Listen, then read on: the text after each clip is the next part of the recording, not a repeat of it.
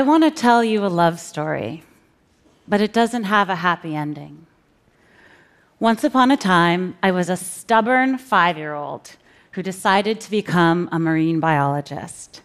34 years, 400 scuba dives, and one PhD later, I'm still completely enamored with the ocean.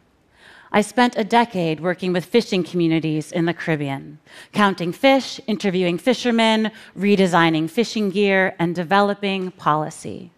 I've been helping to figure out what sustainable management can look like for places where food security, jobs, and cultures all depend on the sea.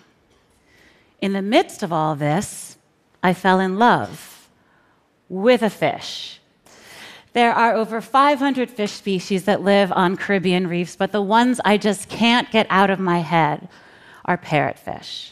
Parrotfish live on coral reefs all over the world. There are 100 species. They can grow well over a meter long and weigh over 20 kilograms, but that's the boring stuff. I want to tell you five incredible things about these fish.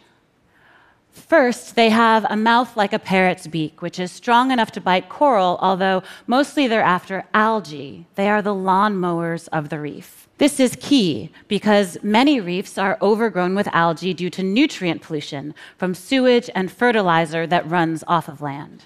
And there just aren't enough herbivores like parrotfish left out on the reefs to mow it all down.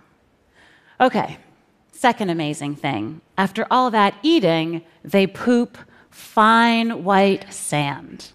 A single parrotfish can produce over 380 kilograms of this pulverized coral each year. Sometimes, when scuba diving, I would look up from my clipboard and just see contrails of parrotfish poop raining down. So, next time you're lounging on a tropical white sand beach, maybe thank a parrotfish. Third, they have so much style mottled and striped, teal, magenta, yellow, orange, polka dotted. Parrotfish are a big part of what makes coral reefs so colorful. Plus, in true diva style, they have multiple wardrobe changes throughout their life a juvenile outfit, an intermediate getup, and a terminal look. Fourth, with this last wardrobe change comes a sex change from female to male, termed sequential hermaphroditism.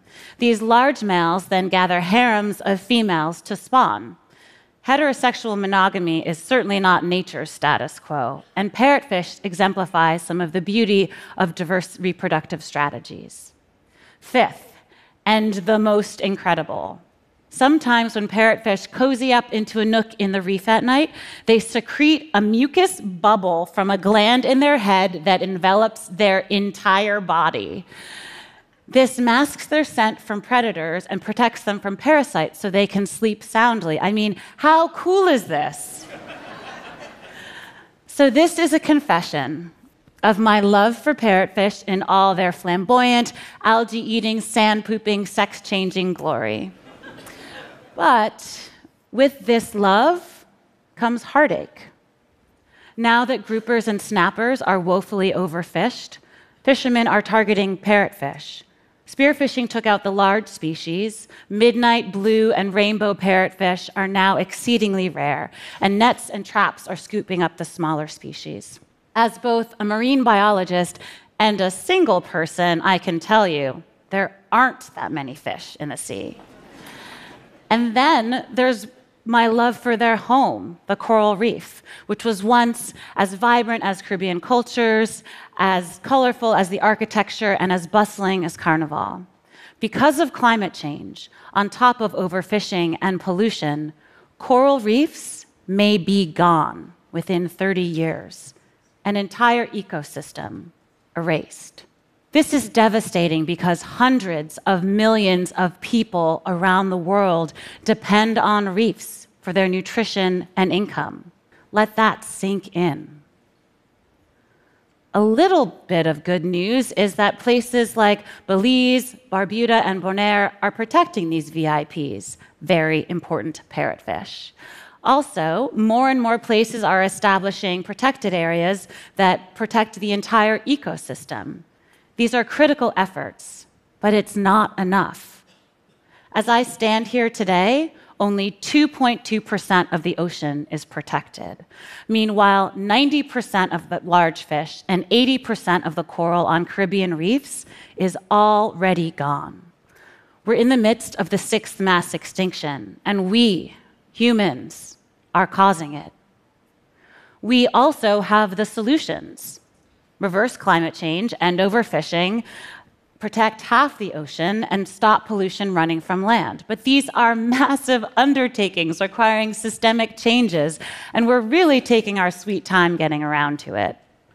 Each of us can contribute, though, with our votes, our voices, our food choices, our skills, and our dollars.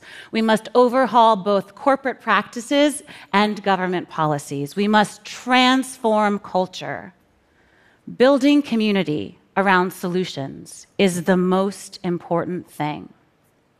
I am never going to give up working to protect and restore this magnificent planet. Every bit of habitat we preserve, every tenth of a degree of warming we prevent, really does matter. Thankfully, I'm not motivated by hope, but rather a desire to be useful.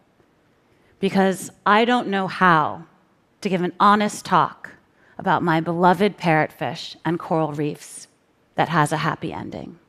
Thank you.